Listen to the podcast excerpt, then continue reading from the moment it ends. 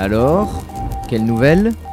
Ce mois-ci, je vais vous donner des nouvelles de nos amis les bêtes. Nos amis, enfin, pas toujours.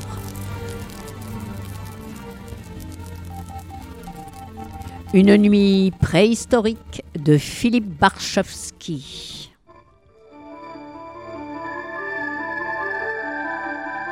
Dans un vrombissement de tonnerre, un énorme objet en forme de torpille bondit de l'horizon brumeux et se précipite vers une grande île déchiquetée, suivie d'une queue flamboyante et laissant un sillage d'étincelles.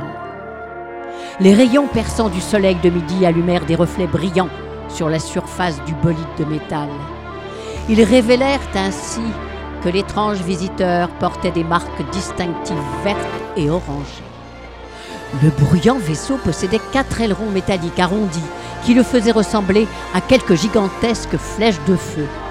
Les ailerons commençaient tous à la proue camuse et s'effilaient contre la paroi de l'engin. Leurs extrémités absolument transparentes semblaient devoir servir d'observatoire. L'arrière du vaisseau fusée était équipé de nombreux tubes de propulsion. Ceux-ci, dans un bruit infernal, faisaient bouillonner les eaux calmes. Du centre du nez camus, le long des flancs et au-dessous du fuselage, émergeaient d'autres tubes plus courts, servant à manœuvrer l'engin spatial. L'île, sa destination, entourée de presque tout un univers d'eau, était la seule terre habitable de la planète. Elle était recouverte d'une végétation gigantesque, se dressant vers l'énorme soleil rouge flamboyant.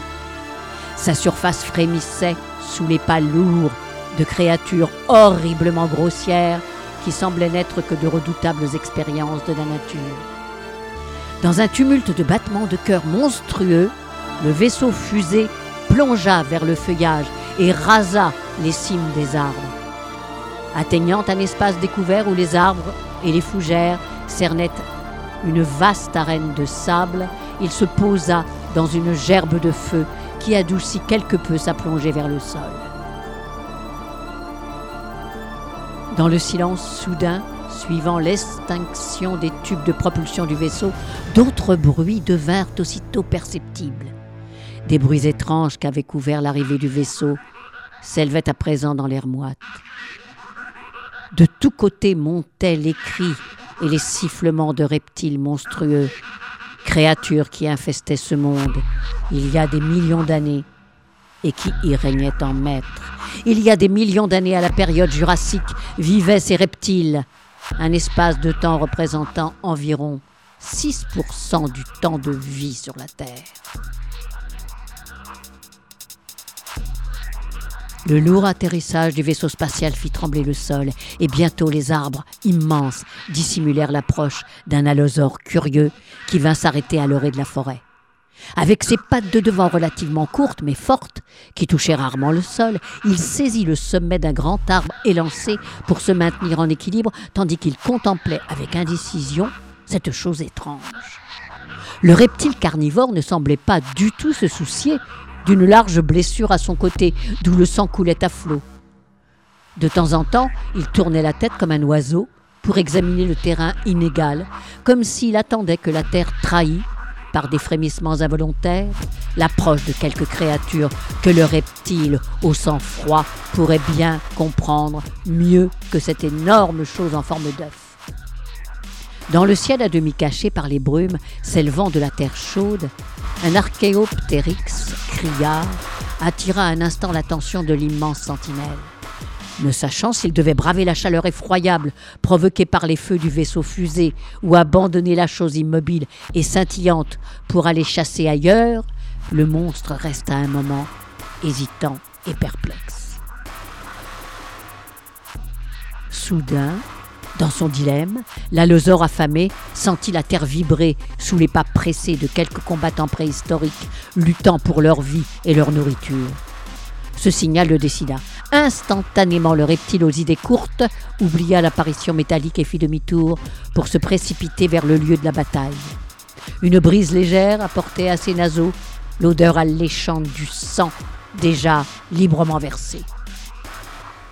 Propulsé par ses membres postérieurs puissants, presque aussi longs que son corps, l'allosaure avançait par bonds fantastiques, couvrant du terrain à une vitesse stupéfiante, tandis qu'une écume blanchâtre tombait de ses longues mâchoires sifflantes.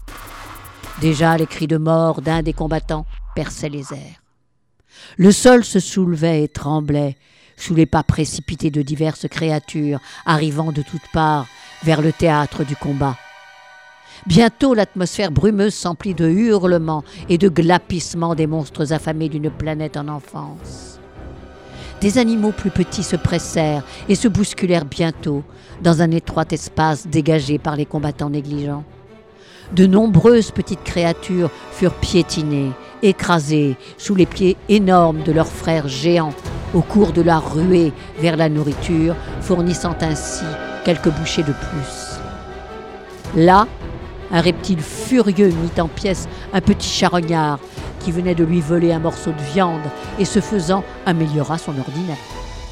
D'au-dessus de puissantes mâchoires s'abattirent et lui tranchèrent la tête à son tour. Ainsi plus de viande allait être fournie. Le plus souvent, les petites créatures s'emparaient d'un bout de charogne et s'enfuyaient avec, craignant qu'il leur fût volé par un animal plus grand, tandis que les plus énormes bêtes, sûres de leur force, maintenaient leur position. À mesure que les sons montaient et augmentaient de volume, des gueules affamées dévoraient et des ventres vides se remplissaient. Lentement, le soleil rouge sang se coucha, laissant les forêts ruisselantes aux bruyants dinosaures qui les hantaient. Le corps métallique étranger gisait immobile sous la clarté diffuse de la lune majestueuse. À l'extinction de la lumière du jour, une porte ronde, proche du sol, glissa sur le côté et une créature incroyablement petite sortit. La porte se referma, se referma aussitôt derrière elle. Le nouveau venu, à quatre pattes, sans aucune forme de défense physique visible, n'aurait guère été qu'une bouchée pour le moindre des carnivores géants qui rôdaient. Un canot orangé recouvrait une grosse tête, depuis deux yeux perçants, enfoncés sous un grand front jusqu'à sa nuque courte et épaisse. Deux paires de bras et une paire de jambes révélaient que cette créature devait sans doute descendre de quelque être à six pattes. Une mince tunique de métal vert recouvrait le reste du corps ramassé. Deux lourds crochets, fixés sur une large ceinture noire, supportaient de courts tubes ronds, et l'un des bras maigres se tenait perpétuellement prêt à les saisir. Le petit être semblait préparé à n'importe quelle forme d'attaque, et tous ses sens restaient apparemment sur le qui-vive. L'étrange créature siffla quelques notes qui, traduites, signifiaient Venez, sortez, il fait plus frais que lorsque le soleil brillait. La porte se rouvrit et une autre, puis une troisième créature de la même espèce surgirent et sortirent lentement, en hésitant. Elles formèrent un groupe silencieux, n'osant s'éloigner du vaisseau spatial, et levèrent les yeux vers la planète Mars, accrochée comme un joyau écarlate dans les cieux. L'une d'elles, la première qui était descendue, siffla. Notre planète natale, voyez comme elle nous contemple de son œil brûlant.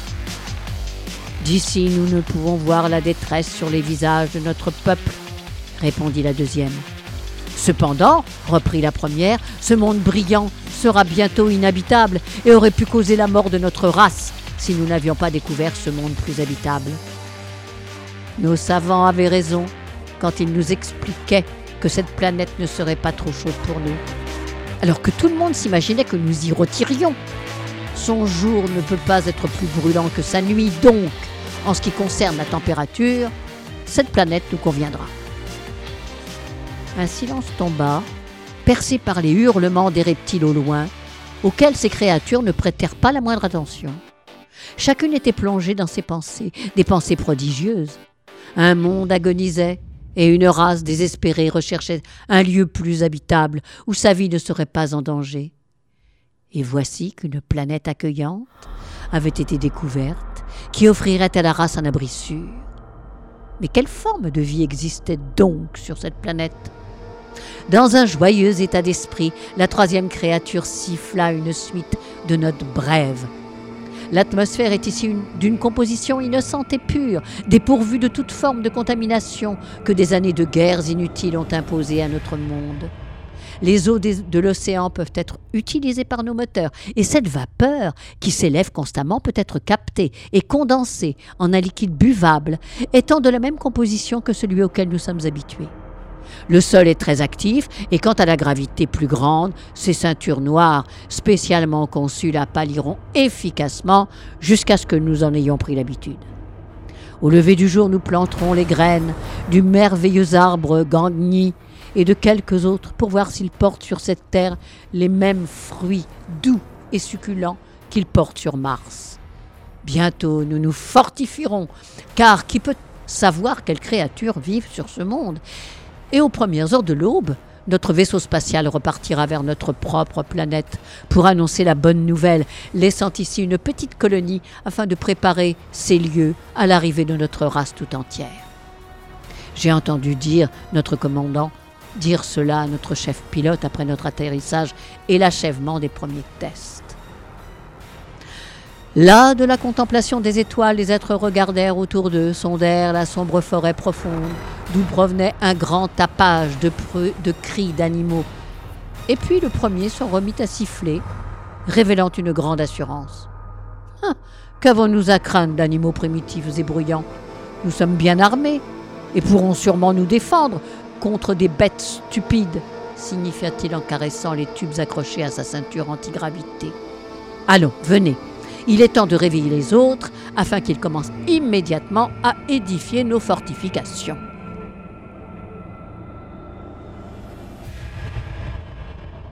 Durant les heures de la nuit, les machines contenues dans l'engin volant bourdonnèrent d'une vibrante activité.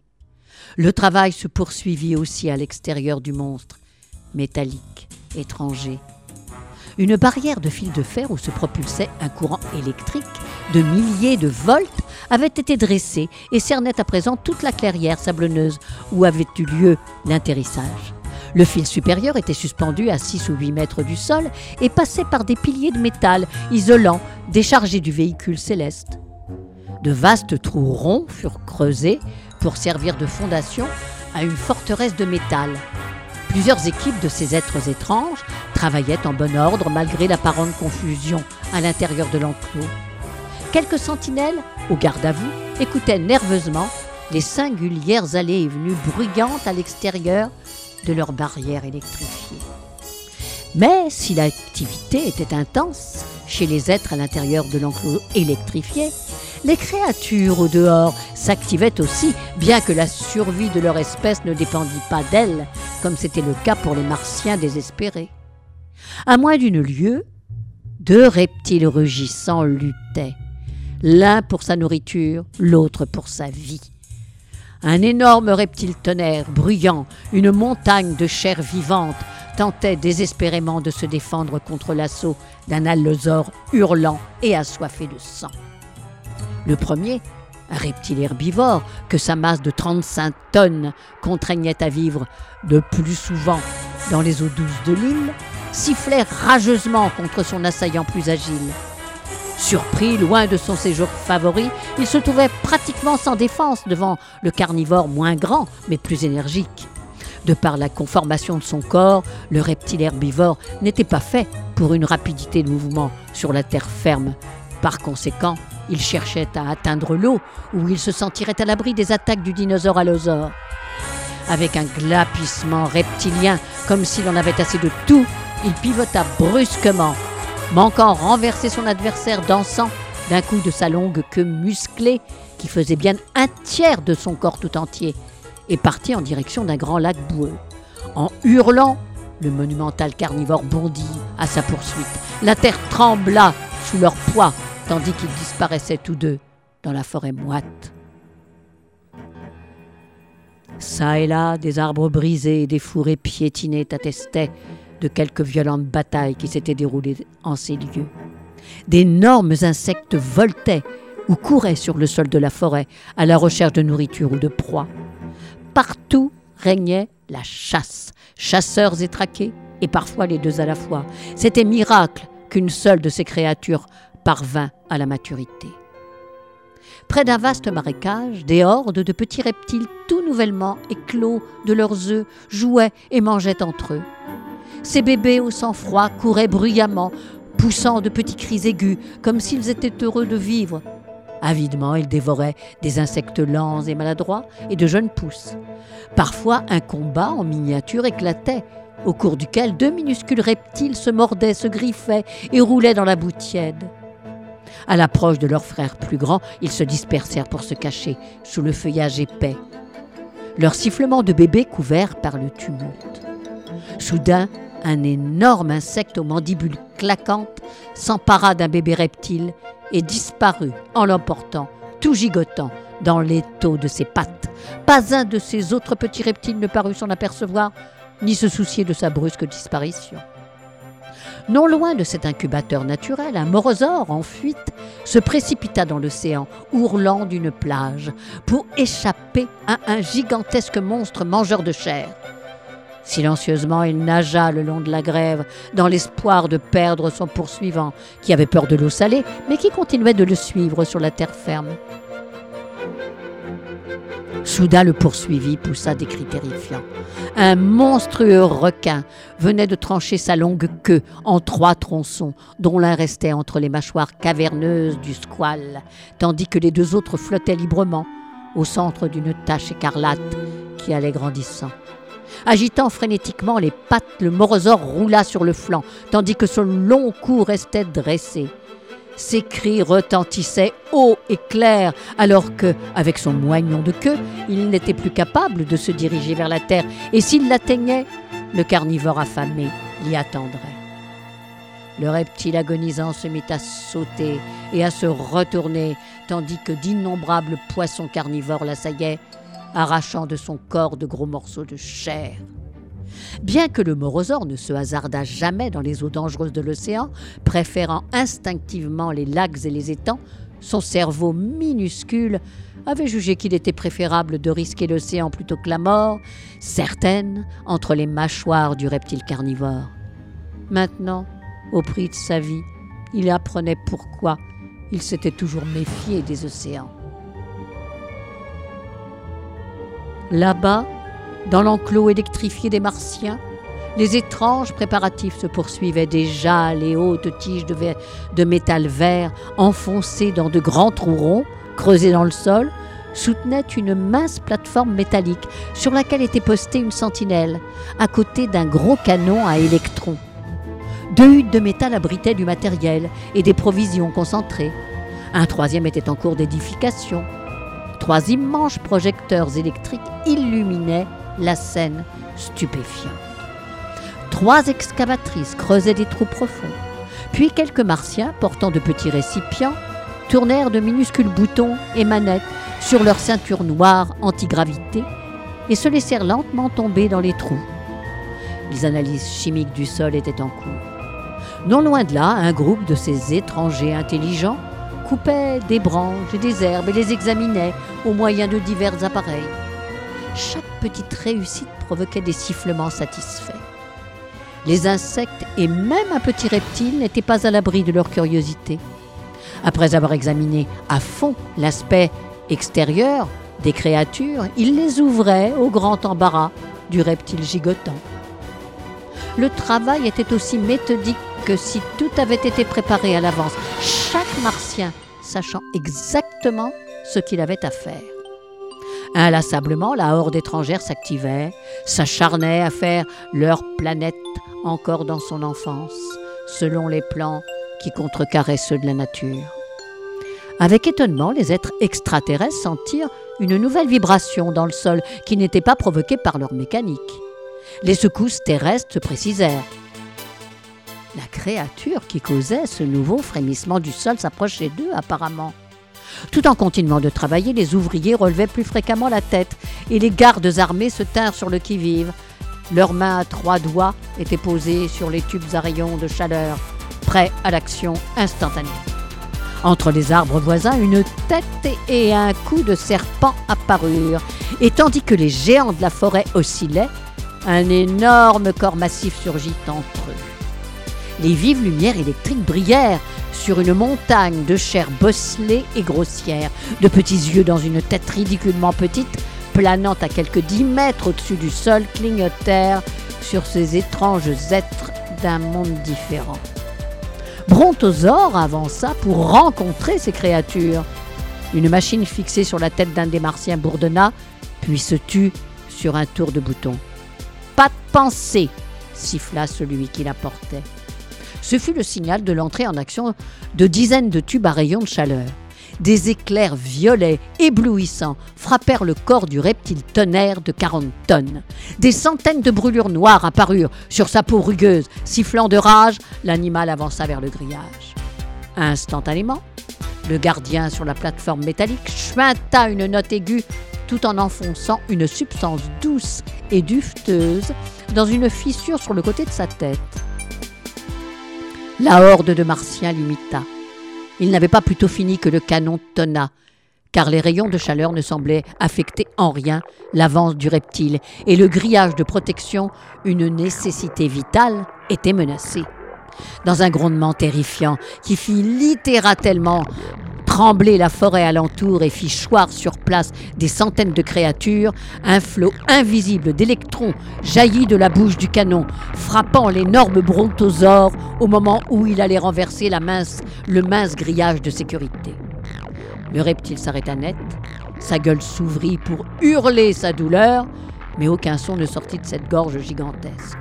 Son corps se transforma et prit une teinte verdâtre. Il se mit à frémir, et puis le terrible dinosaure disparut.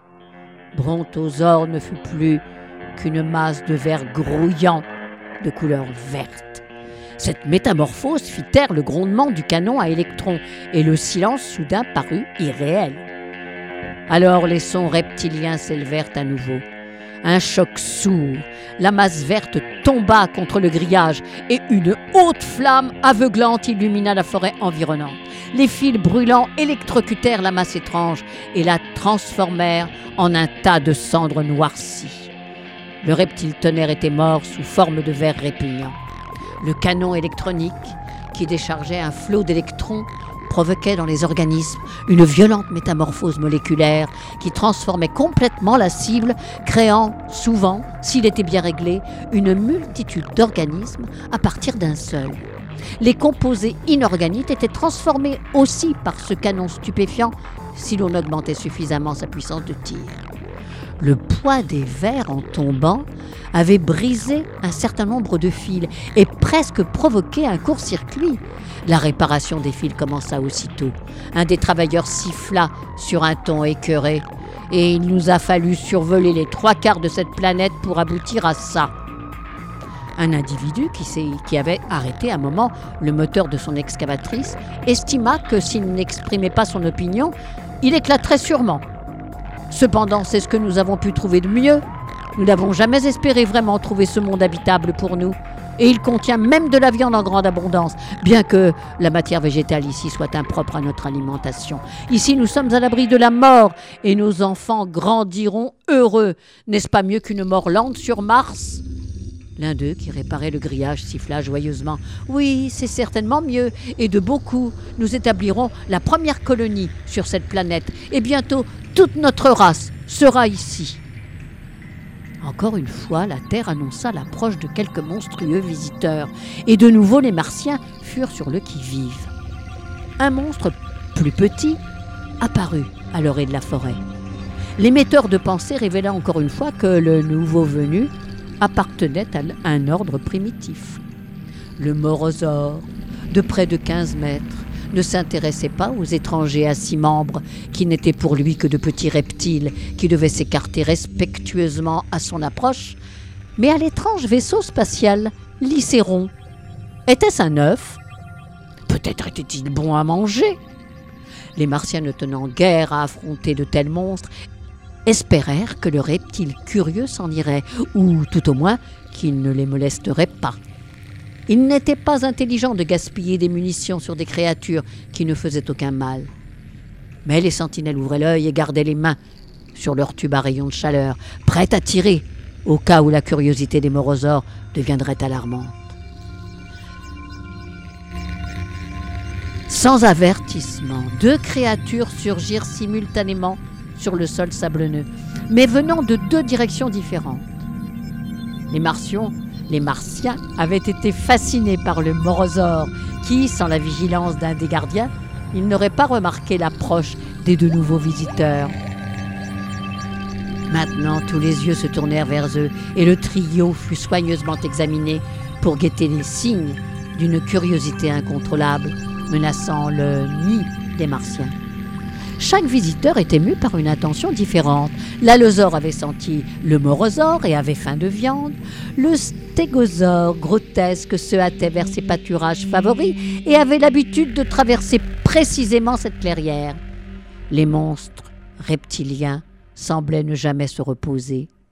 La touffeur de la nuit, montant de la terre échauffée, les empêchait de dormir. Et dans la journée, le soleil brûlant les rendait particulièrement actifs. Ils devaient prendre leur repos si cela leur arrivait, où et quand le désir s'emparait d'eux.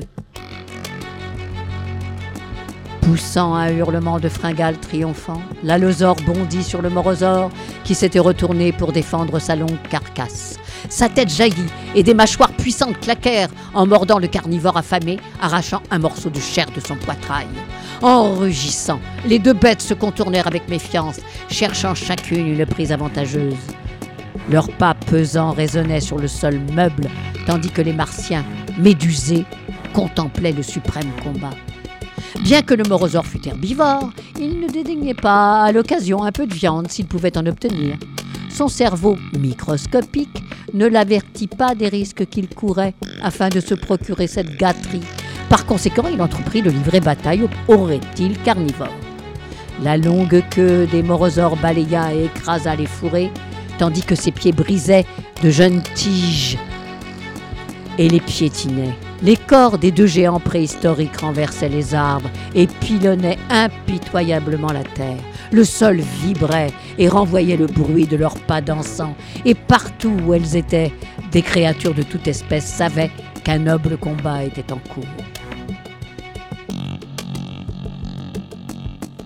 Mordant, grondant, arrachant, hurlant, les combattants déchiraient la nuit de leurs efforts gigantesques.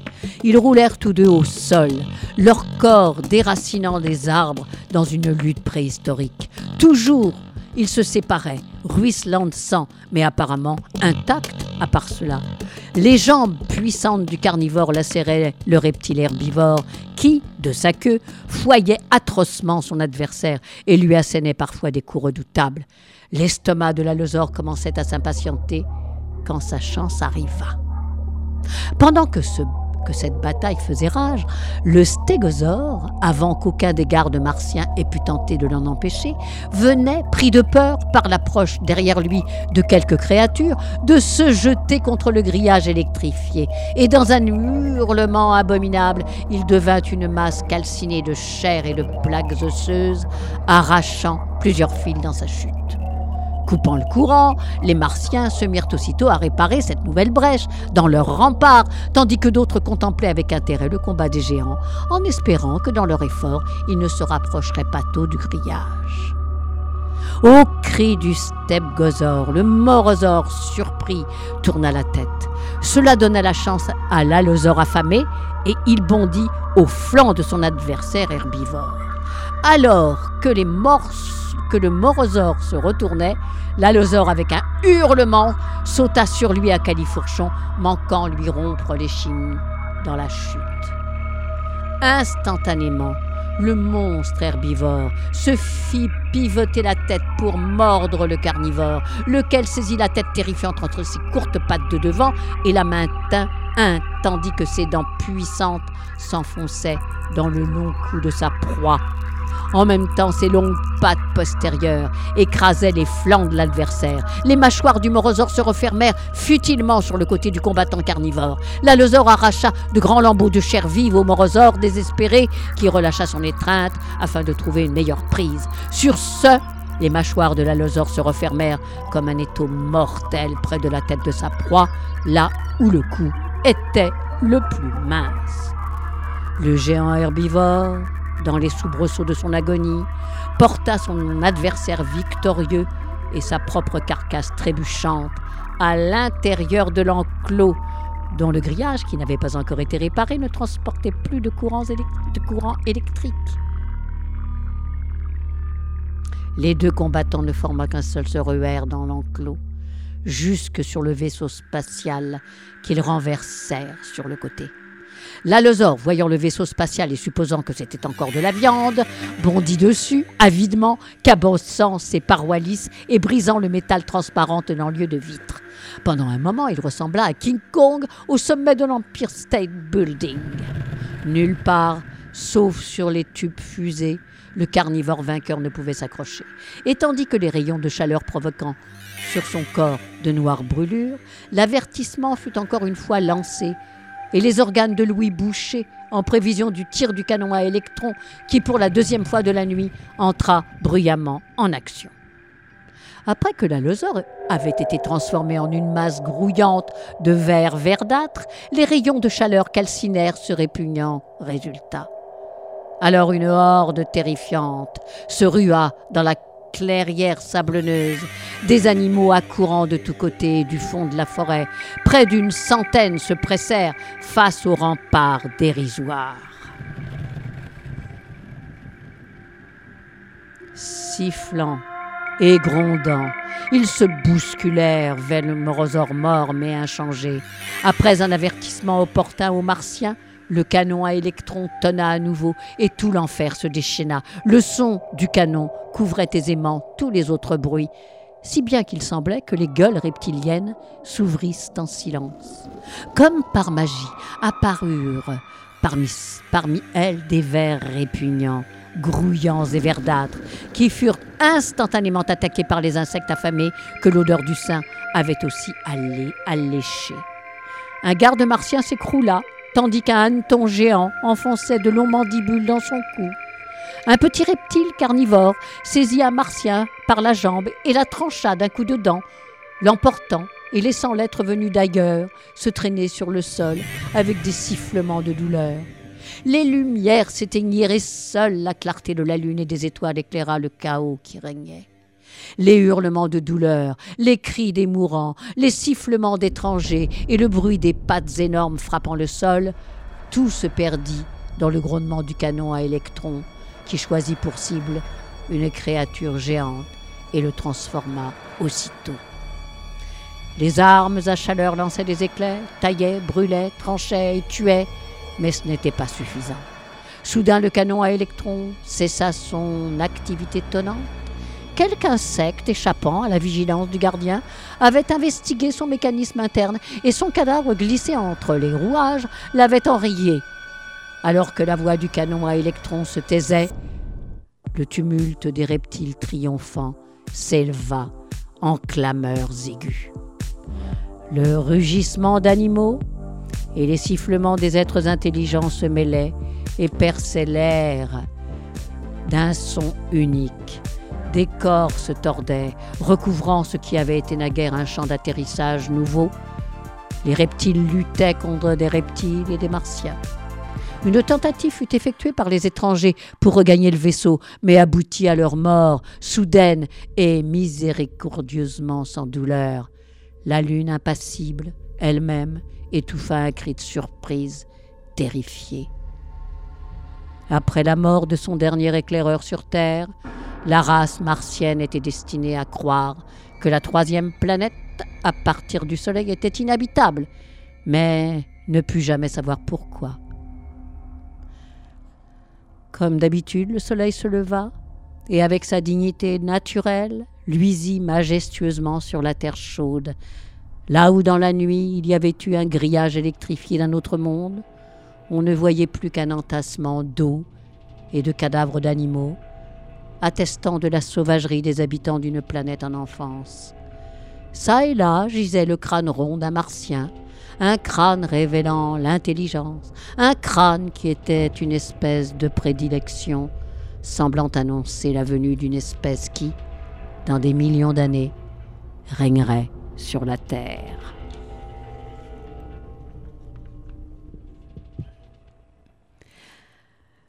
Alors Éric Buffetot, paléontologue, nous apprend que les premiers dinosaures apparaissent au Trias supérieur, il y a environ 230 millions d'années, et que le groupe s'éteint à la fin du Crétacé, il y a 65 millions d'années.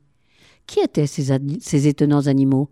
Alors j'ignore si Philippe Brachowski était lui aussi paléontologue, et donc si son histoire est crédible, mais j'aime bien que les Martiens ne se soient pas installés sur notre Terre. Petit, une tête ronde, euh, sourdingue, deux paires de bras maigres, une paire de jambes. Non, non, merci bien.